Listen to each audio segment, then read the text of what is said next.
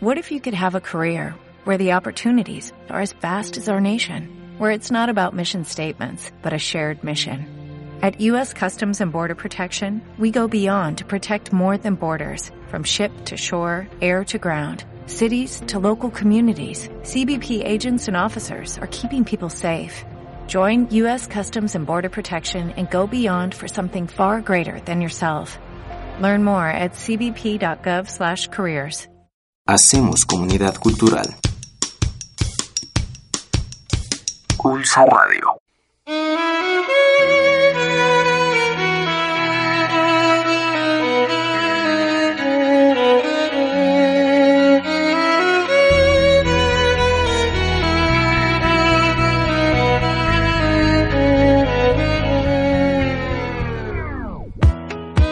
Día a todos ustedes y hoy contamos con la presencia de un gran catedrático amigo nuestro de la Facultad de Arquitectura, Diseño y Comunicación, el maestro Alejandro Merino Fuentes, que tenemos el gusto de contar con su presencia porque el maestro Merino tiene muchísima, muchísima trayectoria profesional eh, de muchísimos años en el ámbito periodístico, sobre todo se ha destacado como jefe de redacción e información, locutor de noticias. Y bueno, hoy tenemos la presencia del maestro Merino porque justamente nos va a hablar de un tema que ha generado muchísima polémica, pero queríamos saber su punto de vista porque él trabajó durante 10 años con Jacobo Saludowski y él tiene una visión particular y propia de lo que ocurre actualmente de como fenómeno mediático y también de esta gran personalidad. Entonces creo que podemos oír también este punto de vista y enriquecernos mucho más.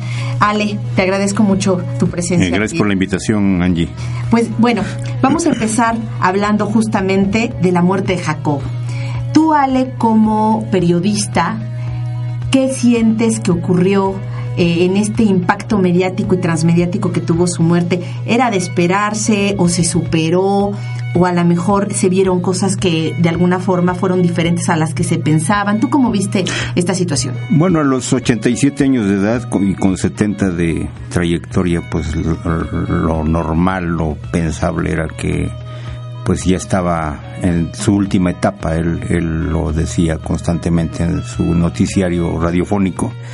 Y bueno, la, la polémica que se ha levantado, a veces injusta, en otras ocasiones mesurada acerca de su papel en, el pasado reciente del Priato en México. Fíjate que oí yo muchos comentarios, sobre todo el día de la muerte de Jacobo, justo con esta comparativa que generaban con Porfirio Díaz, que eran dos personajes sumamente polémicos porque si bien habían hecho muchas cosas muy bien, otras cosas muy, muy mal, ¿no? Entonces, en el caso de Jacobo, pues esta circunstancia generó tanto gente que lo amaba y lo adora, como gente que también lo odiaba, pero también son las dos caras de una misma moneda. Sí, todos los seres humanos tenemos claroscuros, no existe el, el malo malo y ni el bueno bueno. Todos tenemos eh, algunas cosas de que avergonzarnos en la vida y otras de que enorgullecernos y el caso de Jacobo pues es con la trayectoria que tuvo y la exposición que tuvo hacia el público pues era de esperarse una cuestión polémica. Ahora, ¿cómo llegaste tú a colaborar con Jacob? ¿Cuál fue tu camino para conocerlo? bueno, fue muy chistoso porque yo había trabajado durante dos años eh, y, dos años y unos meses en el noticiario hoy mismo como redactor y ese era un trabajo nocturno. Terminé mi ciclo, me quedé sin trabajo precisamente en el momento en que se vino una crisis económica de las que frecuentemente ocurren en México. Y yo de ocho ingresos, tenía yo ocho ingresos económicos periodísticos, me había quedado con uno. Entonces este, yo me iba a despedir ya de mis, mis cuates de Televisa y me encontré a, mi amigo, compañero de la escuela César Parra, eh, me dijo ve a ver a Abraham.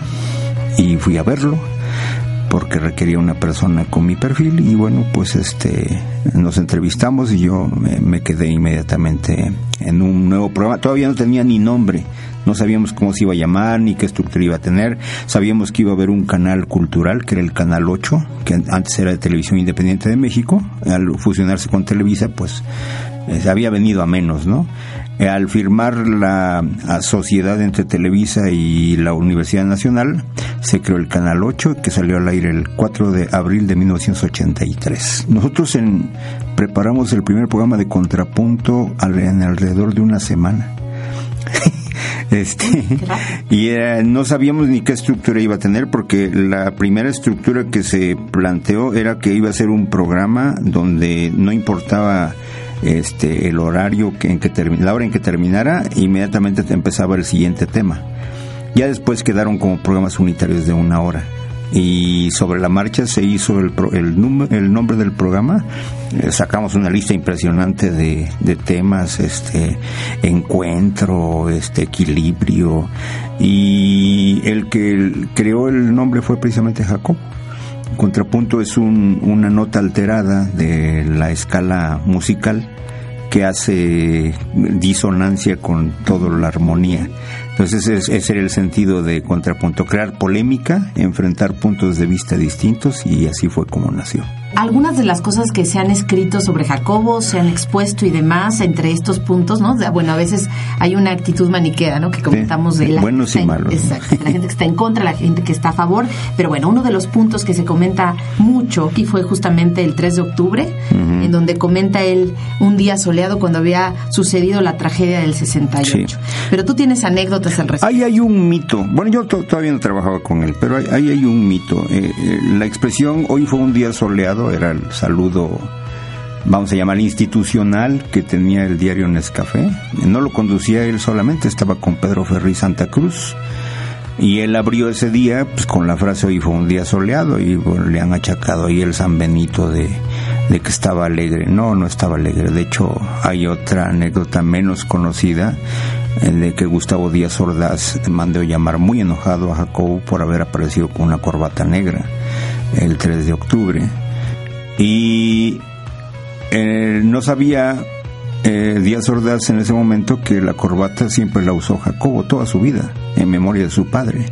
Entonces cuando Díaz Ordaz lo, lo regañó, le dijo, pues es, perdóneme señor presidente, es la única que tengo, ¿no? Eh, un poco del sarcasmo al que era muy dado Jacobo. Respetuosamente pues le dio su, su llegue al señor presidente Díaz Ordaz.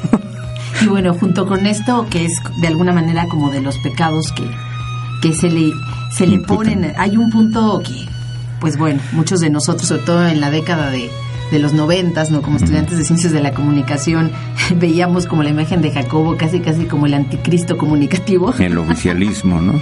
Por el oficialismo, ¿no? Justamente. Yo tengo un punto de vista al respecto. Eh, de no haber sido él, habría sido cualquiera otro, porque eran las circunstancias en que se daba eh, la información controlada por el Estado, había un control absoluto que hoy, bueno, en esa época los que éramos jóvenes decíamos, ojalá algún día haya libertad en este país, hoy la tienen y nos hemos ido al otro extremo del libertinaje, ¿no?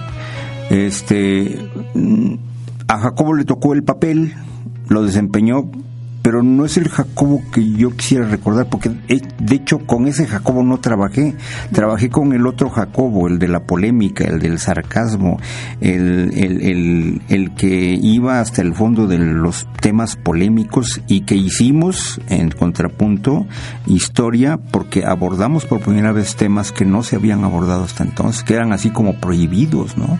Como la adopción, el aborto, el lesbianismo, la homosexualidad, el control de cambios en una época en que había una ley de control de cambios y de inversiones extranjeras, eh, Pancho Villa, Hernán Cortés, que son, y Antonio López de Santana, que fue una de las series más largas. Bueno, la más larga fue Hernán Cortés, que duró 12 programas y que ganó premios internacionales.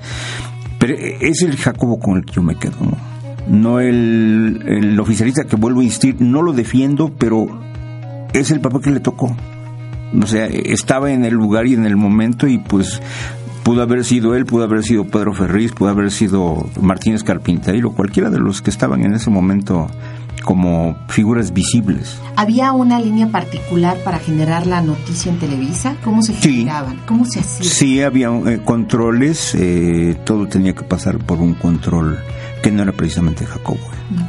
Era una directiva, eh, representada en ocasiones por Félix Cortés Camarillo y en ocasiones por, por gente de muy alto nivel en la empresa que decía esto no va.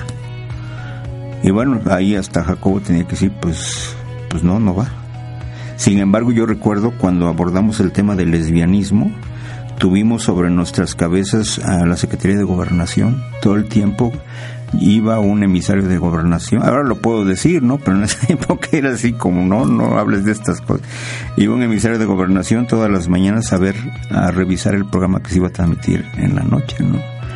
La frase de si es a las 7 es en el 8 era una creación de Jacobo.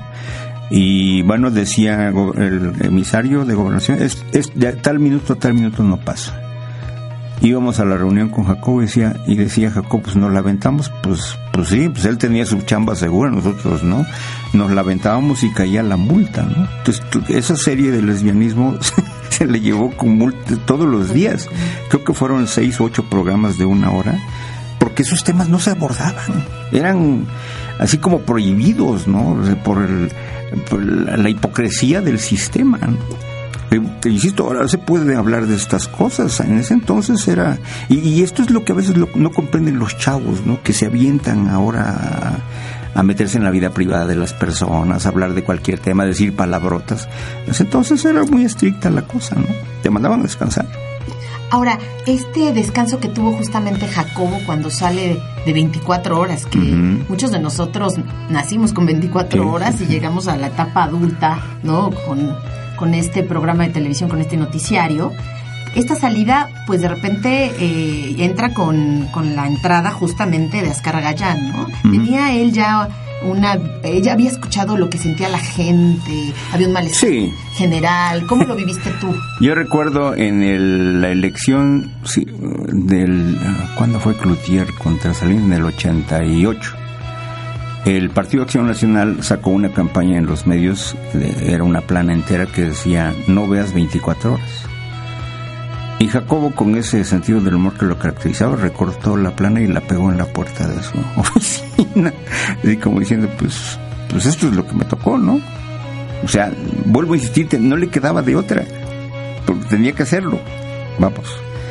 ¿Y qué, cuál era tu otra pregunta? Justamente, ¿no? En este momento en que, en que deja 24 horas, pero aparentemente encontrando un poquito en la historia, no fue esto lo que lo hace renunciar de Televisa, sino es que no nombren a Abraham Saludowski como el titular noticiario. Bueno, él, él dejó 24 horas mucho antes, cuando se fue a dirigir ECO, porque ECO iba a nacer en Miami.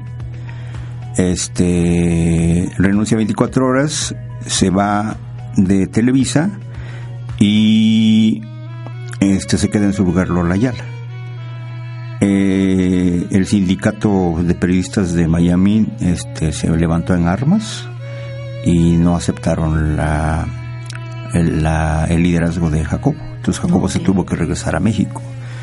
Y obviamente ya no tenía un lugar, entonces lo dejaron como director de noticias. ¿sí? Y ahí vinieron toda una serie de, de cambios, ¿no? como la salida de Ochoa cuando entrevistó a la Quina. Era el sistema. Era el sistema. Era una. Eh, en un momento determinado eh, llegaba la temida llamada desde los pinos y pues cortaban cabezas. Así salió también Ricardo Rocha. Te insisto, ahora son cosas que se pueden decir. En ese entonces era, secreto de Estado. Por supuesto. Y justamente con este tema de Abraham Saludowski, eh, yo recuerdo que él decía que su papá lo había hecho total y absolutamente como un acto de solidaridad de su hijo. Fue que totalmente Que no era tanto las razones, sino que decía, bueno, si mi hijo se me va como un acto pues, de un padre, sale, ¿no? ¿Qué opinas tú? Quiero hacer, quiero hacer memoria de este suceso. Este, había llegado al noticiario de la noche Guillermo Ortega Ruiz. Estamos en el año 2000, estamos en época de elecciones y a Ortega Ruiz se le ocurre, pues como olfato periodístico, hacer una encuesta en la escuela de, sus, de su hijo y ver que los niños, si votaran, por quién iban a votar y que va ganando Fox. Entonces, no ganó la Bastida, ¿no? Entonces presenta el, la nota al aire y lo castigan una semana. ¿Y ponen a Abraham?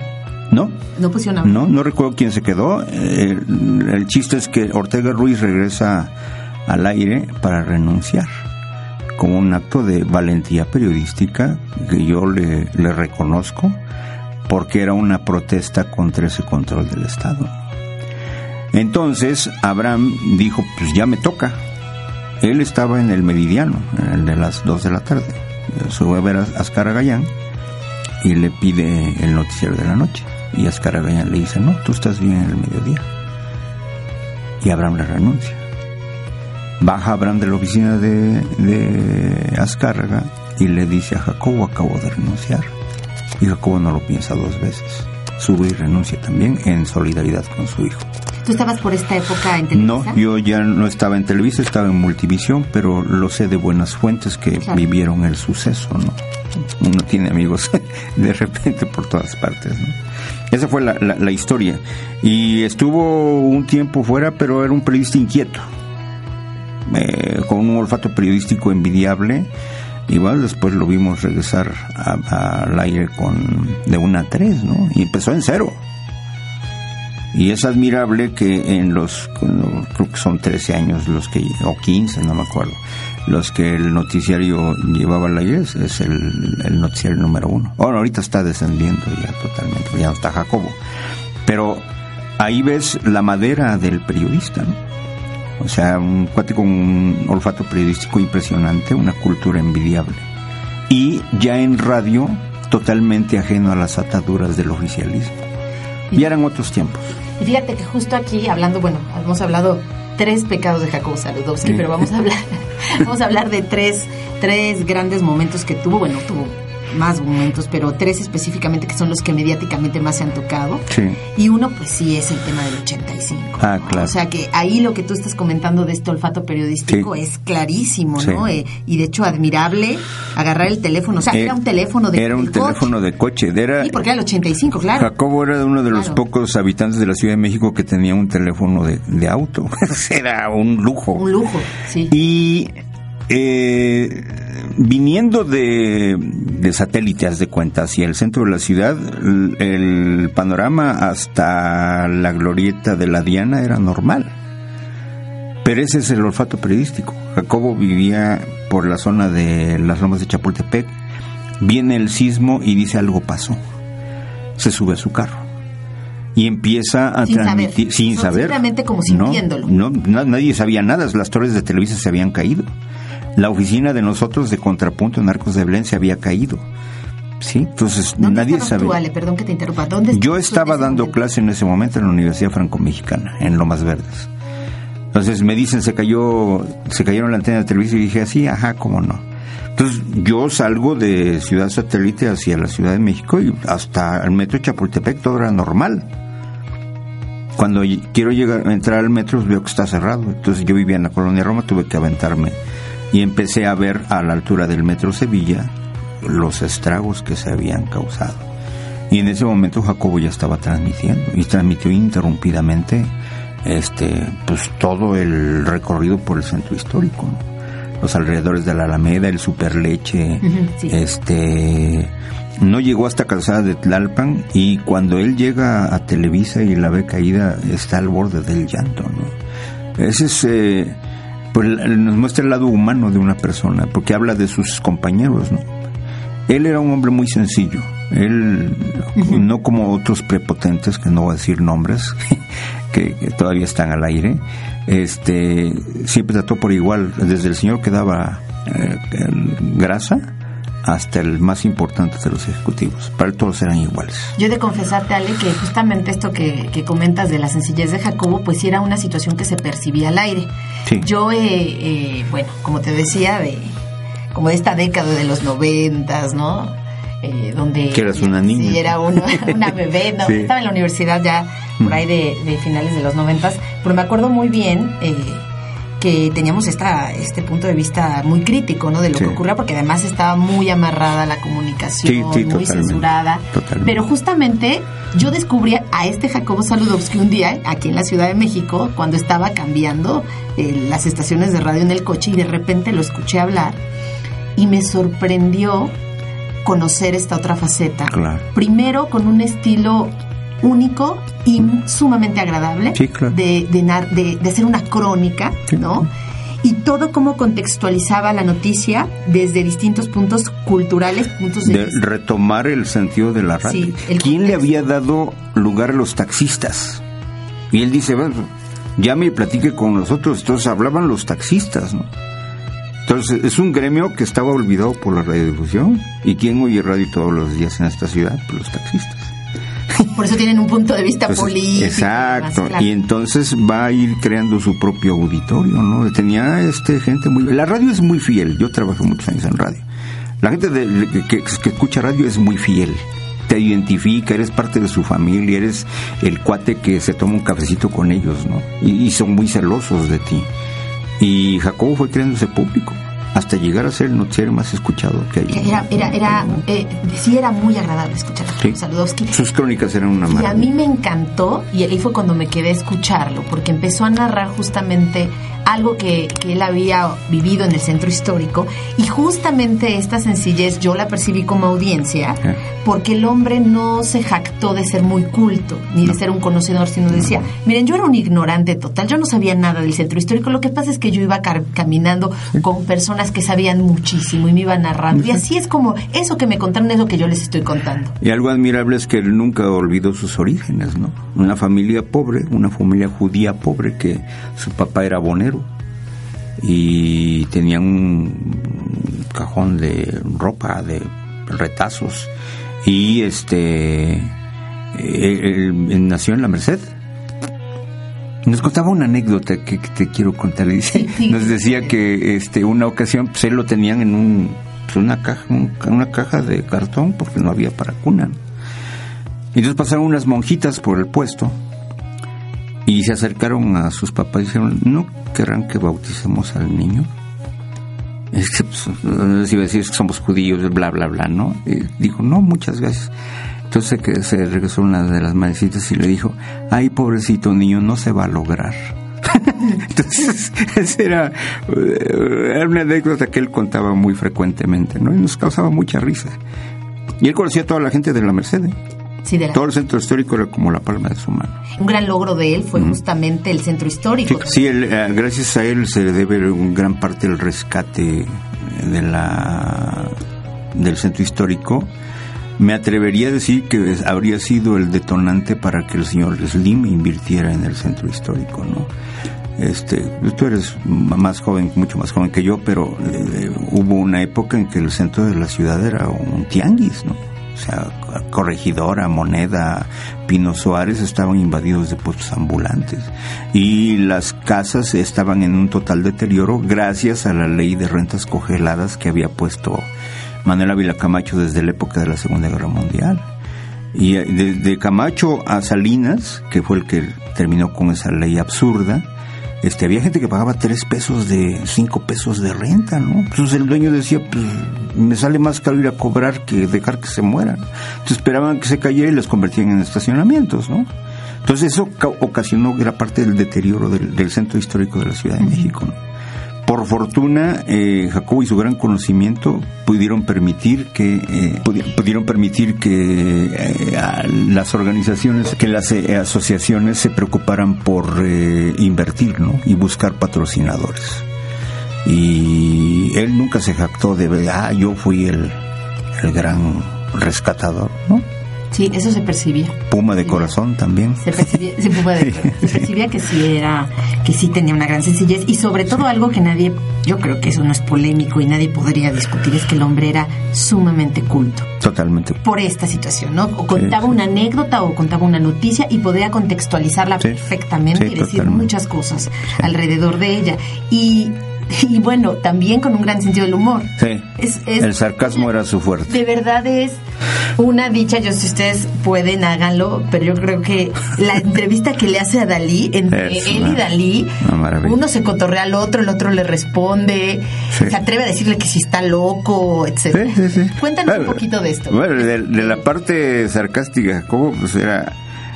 Cuando uno era llamado a la oficina de Jacobo, se ponía a temblar. No te gritaba, no te insultaba, no te decía una mala palabra, pero salías de ahí diciendo, mejor me lo hubiera mentado. Porque este, era muy elegante para regañar. Y ya en un momento terminas de ya no te quito más tu tiempo, niño. Y ya sabías que te tenías que ir, ¿no? Y así le hacía también en sus entrevistas. Pues ya no le quitamos más su tiempo, ¿no? Y a veces más sarcástico, ya no te quito más mi tiempo, ¿no? Eh, y eh, de un humor, pues muy, muy, muy irónico, muy, muy, muy al vuelo, ¿no? Las agarraba al vuelo y las soltaba. y no importaba quién fuera, tanto en la conversación de juntas de trabajo como al aire, pues, este, pues era muy famoso su, su sentido del humor. ¿Fue buen jefe? Sí. Sí, ¿por qué fue buen jefe? Un jefe justo, exigente, sí. Eh, tú entrabas, este, a, a, mí por ejemplo, a veces me tocaba hacer la cápsula original de un tema, que era un, texto que podía durar entre 3 y 5 minutos, ¿no? Tenía que ir perfecto, con un respeto absoluto por el idioma. Y pues empezaba él a trazar, a ponerte correcciones y tu nota quedaba como campo minado, ¿no?